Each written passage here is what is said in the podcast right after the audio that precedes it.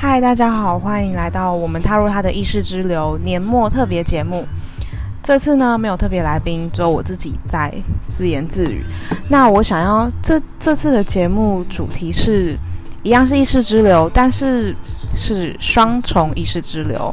之一是我想要探讨，嗯，我读的作品里。在今年我接触到所有作品里，我觉得很有意识、很有趣的意识，呃，不管是书啊、电影、影集，或是一些歌曲跟节目。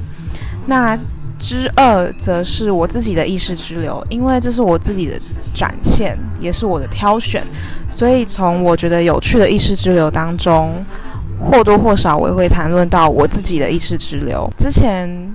做的八集节目都是讨论，跟别人一起讨论。其实之前的节目也是讨论，也也是有双重意识的感觉。不过，嗯，也许三重吧，因为有两个对谈者。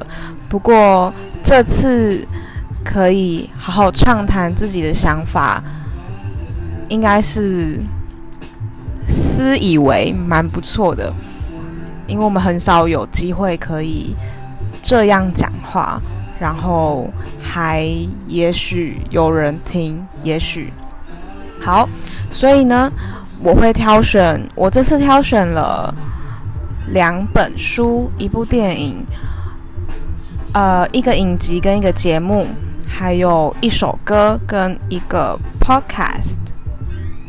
对，首先呢，我们就先来讲电影好了。我今年看了蛮多电影的，可能有近一百部。不过奇怪的是，就是跟往年不太一样。我好像选不太出我今年的前五或者前三，因为我没有看到真的非常喜欢或是非常感动的电影。也许跟自己的经历有关系，也许跟今年的状态有关系。因为今年其实没有太多电影有机会上。不管是独立的还是比较主流的商业大片，都是。不过呢，这次我选的是《一九一七》这部电影，是在年初的时候在台湾有上映，然后它也入入围了很多很多的奥斯卡奖跟英国奥斯卡 （BAFTA）。呃，它也是也有金球奖，然后它得到了 BAFTA，就是英国的奥斯卡的最佳电影。还有最佳导演、最佳摄影之类的。嗯，在技术层面，我想要先提它的技术层面，因为它的配乐非常厉害，就是每个都点到打到，不管是它要制造悬疑的感觉，还是让你紧张，还是一种他在拍一些景的时候，就是荒芜的景的时候，也有那种。虚凉，虚凉是什么词？呃，荒凉、虚无、残破的感觉。那当然不得不提的就是他的摄影啦。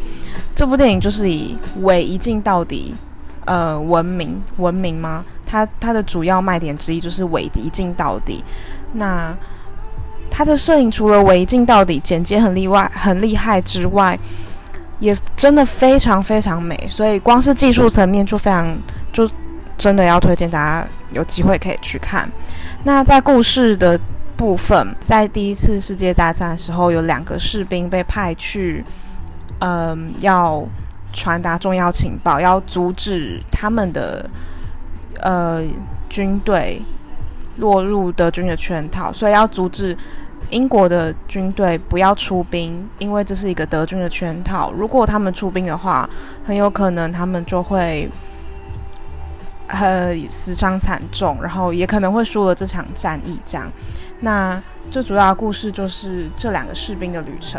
但是最主要中的最主要其实是一个，因为其中一个士兵在出发不久后就去世了，呃，就被就因为意外、炸弹、地雷之类的死亡。嗯，我会选这部电影，是因为首先是因为。就如同我刚刚说的，仅存的那个年轻士兵被派去要传达，对于国家、对于战役、对于他自己还他的家人，因为他哥哥也在呃可能会出兵的那个军营里面，都是非常重要的。我嗯、很难以想象他遭他会有多大的心理压力跟需要承受的，有时候责任会带来很重大的压力，还有肾上腺素。但是我想，他的意识也许只有一个目标，就是要完成。但是在就是要完成这个任务，就是要拼死命也要不可以让。要怎么讲呢？他有让他有觉得不要让别人失望吗？我想应该不会这样子想。我想最主要应该就是要保护，要达成任务。至于他到底怎么想的，其实也没有办法有一个定论，我们只能猜想啦。但我觉得，因为电影没有剧本里面没有呈现什么他的心理状态，没有用什么旁白或是讲话对话的方式呈现。不过，我想在这种状况下，你比较不会想到不要让别人失望，你可能会想的是，你要保护你的国家，你要保护你的家人。还有，我想主要是这样啦。那对我自己来说，我选这部电影是因为这部电影里，在士兵完成这个任务，到达军营，并且算是成功阻止他们出兵的时候，那个将军就对他说：“Last man standing”，就是坚持到最后的人，这样之类的意思。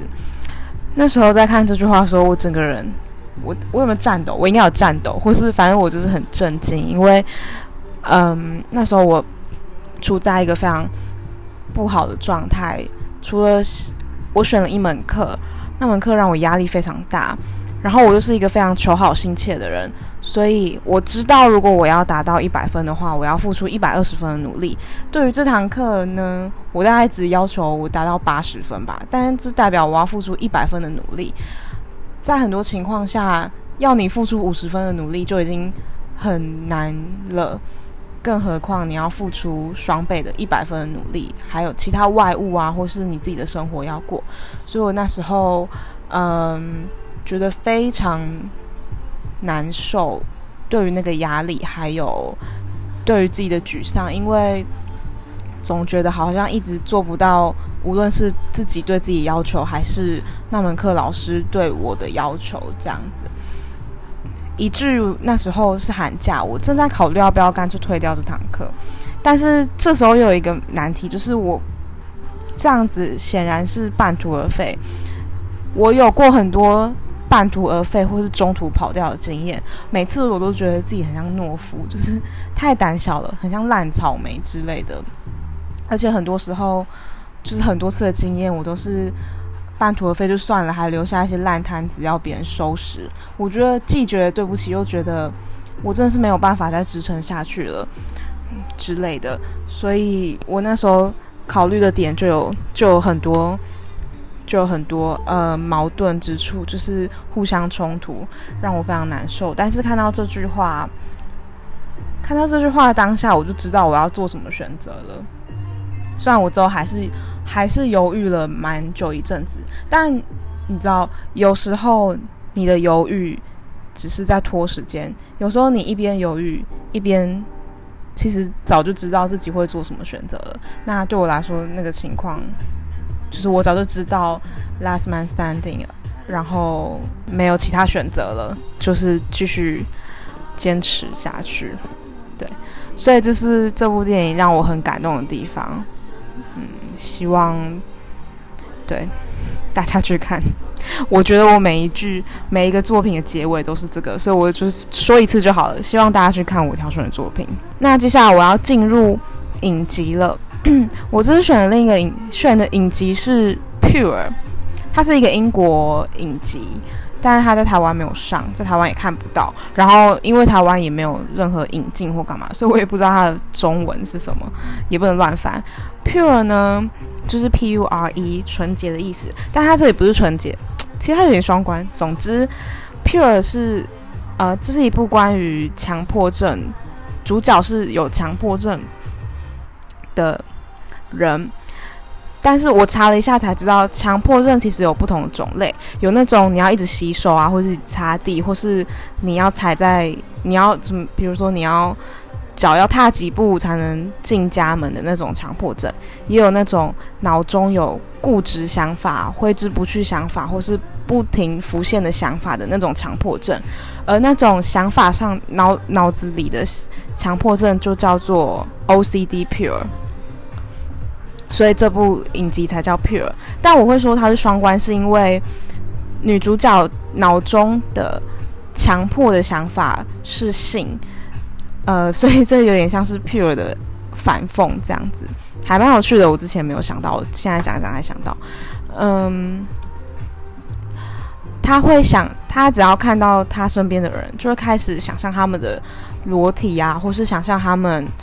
呃，性行为的画面之类的，这是一个没有办法停下来，他没办法说停就停，但他也不是故意这样想。我想这样对对你的生活一定会有非常大的影响，你好像随时都在想 A 片。嗯，老实说，就算是在英国，可能对于这种女性的性，不管是不是女性啊，你只要一直想着性，好像就会有一种羞耻的感觉。呃，在台湾应该也是，而且在台湾应该更更会有这种感觉。总之，他很痛苦。呃，他在他原本他的家乡在苏格兰是一个小镇，但他为了要逃离，所以他到了伦敦，然后遇到一些人，然后尝试治疗他的强迫症。我觉得这我选这是这部是因为，首先是因为他他让我。知道有另一个另一种 OCD 这样，刚好台湾前阵子也上了怪胎，那怪胎则是我们普普遍比较知道的 OCD。还有一个我会选这部，是因为女主角到了伦敦之后，她开始感觉到她隐身在这个城市，没有人在乎她在想什么，没有人在乎她在看感受什么，没有人在乎她做了什么。相较于她的小镇。他认识每个人，然后，呃，每他有他自己的期望，呃，他他需要满足别人对他的期望之类，他有他的角色要扮演，至少在那个小镇而言。可是，在伦敦一个完全陌生，而且又是这么大都会的城市，说真的，没有人会在乎你，这让我有点触动到我，因为我也很想要有那种不，我也是在追求那种。你想要做什么？你想要想什么？你想要感受什么的都没有人会在乎，没有人要管你，没有人限制你，主要是限制的的那种自由。不过一体两面则是你会感到很寂寞，因为没有人限制你，就代表没有人在乎你。我想人都是群居动物，人需要一些。关怀与爱之类的，至少要有情感交流，所以这有点像是一体两面。嗯，你想要不被限制，你就要承担，你会落得，你会感受到很空虚的，嗯，副作用吧。那还有一个，我想要我选这部的另一个意识是关于我自己啦，是关于性。我想在台湾还是一个相对。比较保守的氛围嘛？所以性其实是很很多时候是不被讨论的。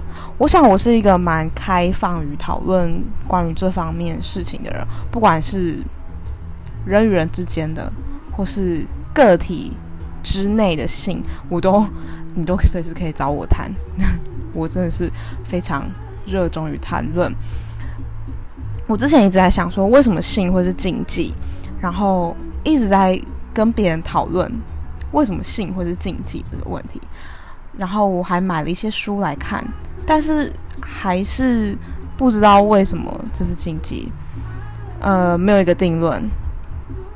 但很奇怪的是，明明大家都在做，而且明明大家都会想，呃，这却是不能讨论的话题。我想这某种程度是非常不健康的。如果你尤其是。比如说，在发展中的人，如果你不跟他讨论他之后或是正在面对的关于性的，无论是启蒙或是认识或是探索，他很有可能会接触到错误的讯息，或是他很可能会感到害怕、迷惘，甚至羞耻。我觉得羞耻是一个最糟糕的状况，是你所能感受到的情绪当中最糟糕的数一数二之中。所以我不知道要怎么改变不能讨论性这种事情，因为就算我跟我朋友之间很开诚布公。但也许就是会有人听到这些事情觉得很脏，或是觉得很不舒服。当然，我也是尊重，因为这是每个人的感受。不过，我希望大家可以用更、更、更坦然，并且更、更健康、更合理他的态度去面对你。嗯。一生中必然会遇到，而且大概占了很多比例的一件事情。好，有点尴尬。另一个我想要选的节目呢，它是 Saturday Night Live，它是美国的一个老牌深夜节目。我想要，然后它每集我其实没有看过整集，因为台湾没有资源看整集。不过它应该。我的我的认识是，它每集都会有邀请一个主持人，还有一些来宾，然后穿插一些这些情景喜剧或呃情境剧或者什么短剧之类的。那主持人的作用，主持人所要做的就是他在节目一开场会做一个 monologue，就是他的独白，然后介绍他的来宾，可能会演唱之类的。我选的这集是 Phoebe Waller-Bridge 的当主持人的那一集，必须盛赞。Phoebe Waller-Bridge 在 Saturday Night Live 的 monologue 非常非常好，就是既好笑、幽默又发人深省。那是时候该介绍 Phoebe Waller-Bridge 这个人了。他其实是我心中的一块大宝，真的是很不想跟别人介绍他。不过，嗯，既然他越来越多人知道他，我想也不要藏私了，这样不太好。Phoebe Waller-Bridge 最著名的作品是 Fleabag。嗯、在台湾翻成《伦敦生活》，他获得了去年的艾美奖三项提名，两项大奖，喜剧类，这样其实非常多的了。嗯，包括最佳喜剧。然后这部影集，你可以用很简单的方式讲，它就是一个一个女性在探探在探索她在伦敦的生活，这样。但当然，当中还有一些不一样的，呃，更多的背后的背景啊，但就不要讲太多。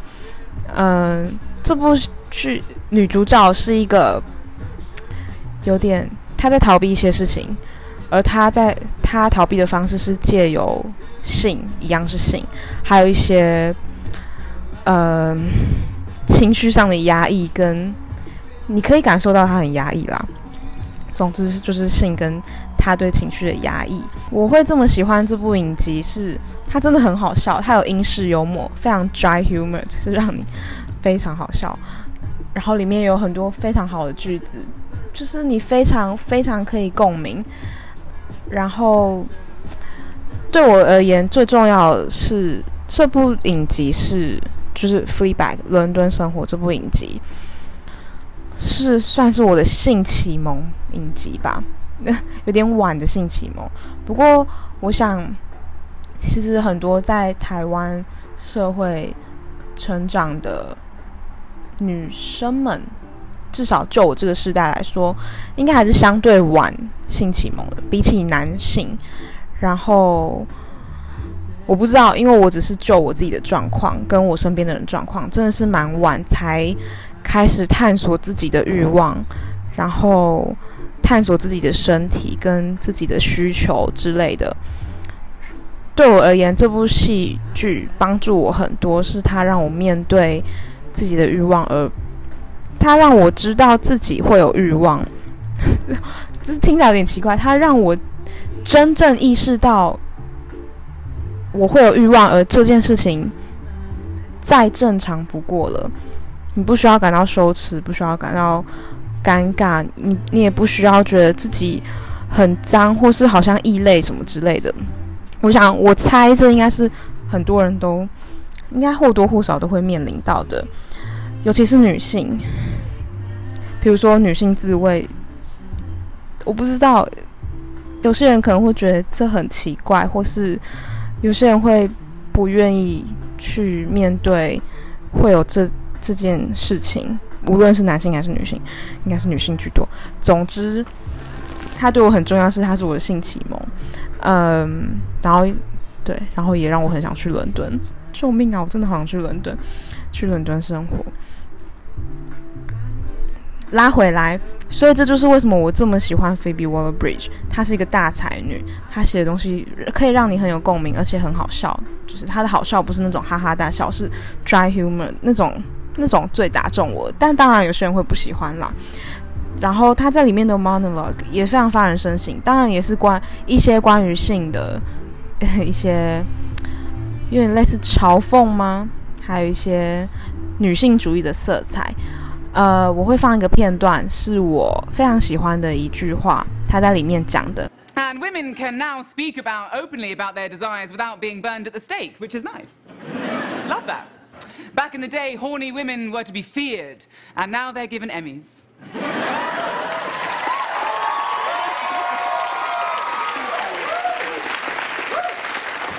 但是我非常推荐大家去看这个片段，呃，应该是查得到。我可以，如果找到的话，我会附上链接。嗯，真的是很爱。对，前进到我要推荐的歌是 Loyal Carner 的 Dear Ben。Loyle Carner 是英国的一个 rapper，他其实还蛮红的，其实他长得超帅的。这首歌 Dear Ben 是他妈妈。不是演唱，是念一段很还蛮长的话，有点美到有点像诗这样子，然后配上 Loyle Carner 的他的节奏。我刚刚尝试要形容那个节奏，但我实在是很不会描述音乐，所以你们可以自己去听。Because love does not lessen by miles, it's not locked out by doors or walls, but reinforced in thought and heart. It cannot be lost like a key or a sock, or left behind in a box. It is present in each and every breath, and flows deep with every beat and deed. It may not be your presence, but it's your essence that remains, forever dancing like glitter in our air. 接下来我想要推荐的是一个广播节目是王若琳上马世芳耳朵借我节目。王若琳在今年的金曲奖得到最佳国语专辑是《爱的呼唤》，她那张专辑里面有八首、六首还八首翻唱的歌。在耳朵借我那一集的节目里，呃，Joanna 就跟马世芳非常。深入的剖析每一首歌翻唱的历程，然后也听了一下原曲，在比较，也许比较翻唱前后的版本，跟就是探讨 Joanna 到底是如何想到要这样翻唱，跟实际制作的状况。听完会觉得你好像音乐技能大大提升，然后也很感动，是因为一首歌就这样被赋予了一个新的生命，而且很好听。但是你又可以感受到它曾经存在的影子，就是它的本质这样子，并且你会非常非常崇拜 Joanna，她真的太有才，又很有自己的想法，同时又非常努力，因为一定要非常努力才能，嗯，把一个构想真正的。呈现出来，而且是以一百分的方式呈现出来。至少就我而言，我觉得那是一百分的呈现啦。所以我很推荐，嗯，这集节目，这集节目就是一个音乐制作人、制作音乐的人 的意识之流，非常有趣，很喜欢，很好听。《爱的呼唤》这张专辑也非常好听。我真的是喜欢到，甚至买了黑胶，抢到最后几张黑胶，真是很开心的。好，那接下来我就要推荐书了。我把书放在最后，是因为我真的很喜欢书，所以我想要把它当压轴。我推荐的两本书之一是四肢愈合的《在这样的雨天》，是他在拍《真实》这部电影的。呃一些创作纪实，真实是是枝裕和第一部全法文电影，然后里面采用的几乎都是法，就是是在法国拍摄，也几乎都是法国演员，除了 Ethan Hawke 是美国演员之外。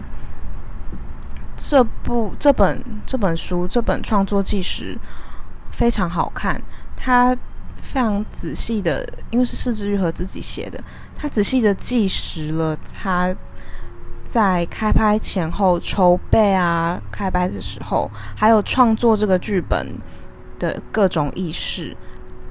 这些意识包含了你遇到难关时要怎么解决，或是你遇到难关沮丧。然后也包括了，呃，你在完成或是你想你想到新的 idea 的时候的那种欣喜的感觉，或是你发现转了一个弯之后有更好的方向的那种更加欣喜的感觉，然后也有那种你真的完成了某件事情的成就感，跟有点像是松了一口气。还有，嗯，里面还有一些，这本书里面有一些其他工作人员写的信，两个工作人员写的文章，关于拍摄这部电影的一些困难跟一些事情吧，还有一些掺杂着几封是枝裕和写给。演员们或是工作人员们的信，还有他跟 Ethan Hawke 交换的信件，这样主要是他写给 Ethan Hawke 的信，他们讨论关于呃那个演员的信，这样。嗯，我从来没有拍过片，之后也不大概也不会拍了，但是能够看到制作一部电影的心路历程是这样子的意识。要经历这样的意识，还有无论不管是除了意识之外，当然还有身体上的劳累啦。我觉得果然电影是需要好好被大肆赞扬啊，或是嗯、尊敬的一个艺术。然后我也要非常非常，就是非常。钦佩是枝裕和，他非常谦虚，而且非常的有气度，然后也真的非常努力。嗯，尤其是在一个日本人在法国拍片，想必会遇到很多很多困难，但是他也是想办法解决。当然，身边还有很多他的人在帮忙他，每个人都缺一不可。不过，我想，嗯，是因为你自己。才让那些人愿意帮助你的，所以我想也是功不可没啦。对于，就是，嗯，不知道在讲什么。嗯，而且是枝裕和真的是一个大影迷，他在里面讲了大量的电影，都是经典电影，我几乎都没听过，就觉得非常厉害。嗯，对。看过这么多电影，还有深入的了解，而且也做了非常多功课。对于这些坚持不懈的，对于电影的信仰，还有这种这样子形态的意识，不管你是不是电影制作人，或是你将来会不会是，或是无论你是不是创作者，都非常值得读这本书。嗯。我记得我那时候读完读完最后一几页的时候，是在一个周日下午，我觉得非常的非常开心，有种很微妙的幸福的感觉。嗯，也许现在已经没有这种感觉了。不过当初能够因为这本书而拥有这种意识，这种很微妙、很很缓慢流动的幸福的意识。真的也是不枉我读了这本书，还有不枉这本书的存在，当然也不枉，当然不枉是枝裕和这样子这么好的一个导演、创作者跟一个人的存在。突然讲的有点太广了，有点太超意的感觉。另一本书我想要推荐的是，它叫《身体的日记》，它是一本法国伪日记体小说。嗯、是一个一个男性，他从六岁开始记录到自己八十几岁关于身体的日记，这样就如同书名说的“身体的日记”，里面呢，呃，写了他从六岁到八十快九十岁的关于身体的变化，我觉得很有趣，因为首先是因为我是女性，所以我不无法了解男性的，当然无法了解男性的身体，还有他们的身体会。嗯，有什么变化，或是他们对自己的身体有什么感受？这样子，其实就算我身为一个女性，我也不是真的很了解我自己对我自己的身体会有什么感受，因为很多时候我们是在忽视身体的状态。我相信是这样的，就是我们拖着这副躯壳做了很多事情，可是我们很少向内观望，看说我的身体现在感受到什么，或是我身体现在。正在跟我反映什么，实在是很少。但是透过这本书呢，它有一些要点、一些点，我其实没有记啦。但是我可以觉得它已经潜入了脑海里，然后将来有一天，它会，它已经形塑成我的一部分。关于那种对身体的认识，还有对身体的内省、对身体的反观那种状态，那种。这样子的意识已经进入到我的脑海里，所以我想，也许我会逐渐的更照顾，还有观察我自己的身体，不是指，不只是指那种看我的呃肥肉有没有增加，或者是看我的什么皮肤状态，或是什么之类的，是那种还有你看不到的地方，包括呃，也许你的心脏啊，也许你的肠胃。你的五脏六腑，还有你的身体如何向你的意识反应？我觉得像是，对，其实身体跟意识是，毕竟那是这两个东西是构成你的一个整体，两者互补又缺一不可。当你感受到你在你的身体在跟你反映什么的时候，其实是你的意识在作用。但是如果没有你的，但是你的意识在作用的时候。呃，其实也是你自己这副躯体正在进行着种种的这些动作，听起来有点有点纠缠在一起。不过这正是这个状态啦，就是他们无法切割的状态，所以很难解释。那这本书除了我觉得它让我。学习到身体的重要性，还有学习到如何反观自己身体之外，我觉得，呃，一个人生路程对于身体的观望母题的变化也很有趣。像是小时候他，这这个主人翁小时候他住生活在一个不是这么快乐的地方，不是这么快乐的家庭，所以他忽视自己的身体，尤其是他爸爸是一个战后体弱多病。的人就是快要死亡的人，所以他开始主人翁自己也忽视自己的嗯身体，他没有照顾他身体，他就跟他爸爸一样虚弱。可是，在某个阶段之后，他开始锻炼自己的身体，他把人人类肌肉结构图、解剖图挂贴在自己的镜子前面，然后努力让把自己练成一种那种这么结实的状态，然后。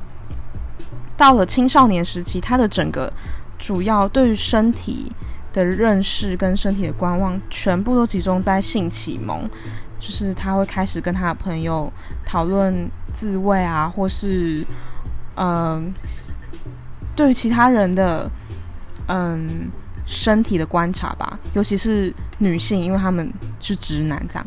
当然，如果你是异男的话，也是就是对于你喜欢的身体的观望这样子。嗯，总结来说是这样。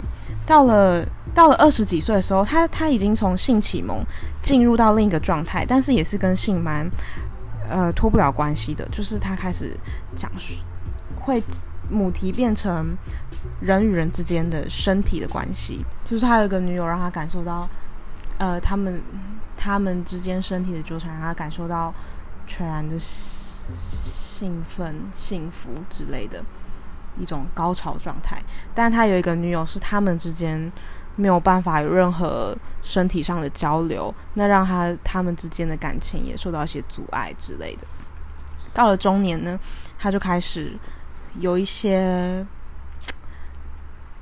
对于自己身体的观望吧，像是开始有些病痛出现，还有身体的变化，因为进入中年阶段，你的身体会有些老化的 的可能性，可能性吗？就是老化，然后理所当然会有一些变化啦。到了老年的时候呢，我其实特别喜欢老年的篇章，是因为他他开始离死亡很近，而且他也知道他身边的人也都离死亡很近，然后他的身体已经开始不只是走下坡，就已经在谷底了。这样，他经历很多病痛，嗯，对身体的那种病痛的认识有很。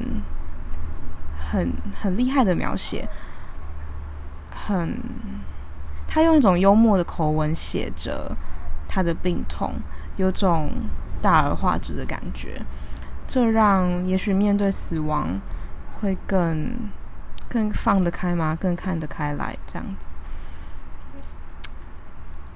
而且在看老年部分的时候，会觉得，其实我们每个人都离死亡很近，可是。我们很少，因为我们都还蛮年轻的，至少我身边的人，我们很少会想到死亡。然后，可是对于对于六七十、七八十岁的人来讲，死亡已经是一个大概一百公尺外的 终点，已经非常近到你确定他就在那里，只是你不知道。大概还有多久？你不知道是几年呢，还是几个月，还是几天这样子？嗯，到那个阶段，你会对死亡有不一样的认识，也会有不一样的态度。这种态度是那种态度，这种意识是我们目前都还没有感受到的。然后，如果能现在就知道。这样子的意识，也许对，也许对人生会有不一样的想法吧。因为你总是知道了比较多的东西。但我想要顺便的另外一提，这本书实在是让我很受伤，就是它里面有一段，好几段都让我非常受伤，很难过。看完的时候是看到的时候是捂着嘴巴，然后觉得 What the fuck？怎么会这样之类的？嗯。果然是小说，伪日记体小说，很喜欢。那以上呢，就是我今年的今年度的心头好，特别是关于意识的啦。但除了如果是无关意识之外的呢，大家可以去我的 Medium，之后应该会产出一篇我的年终榜。嗯，那祝大家二零二一可以。开心一点。如果你二零二零已经很开心了，你就再开心一点。如果你二零二零不开心的话，你就变得开心一点。呃，如果你还是觉得二零二一怎么可能开心呢？没关系，我也这么觉得。做个结尾好了。总之，我希望意识，大家可以关照自己的意识。也要在乎别人的意识，从别人身上学到东西，从自己身上学到东西。而从自己身上学到东西呢，你不只是从你每天每夜每分每秒每时每刻翻腾翻腾不不不断的想法学习之外，你也可以从反观你自己身体的这一个部分，也许可以学习到不同的东西。然后最后一个结尾是。我真的是希望大家可以以健康、坦然，还有嗯非常接受、尊重的状态来讨论性。如果我们可以用良好的态度面对性，也许这世界上的一些关于性的障碍，还有一些性的，无论是犯罪还是错误，也许都可以少一点。嗯，那今天就到这里，我的意识之流泄洪完毕，拜拜。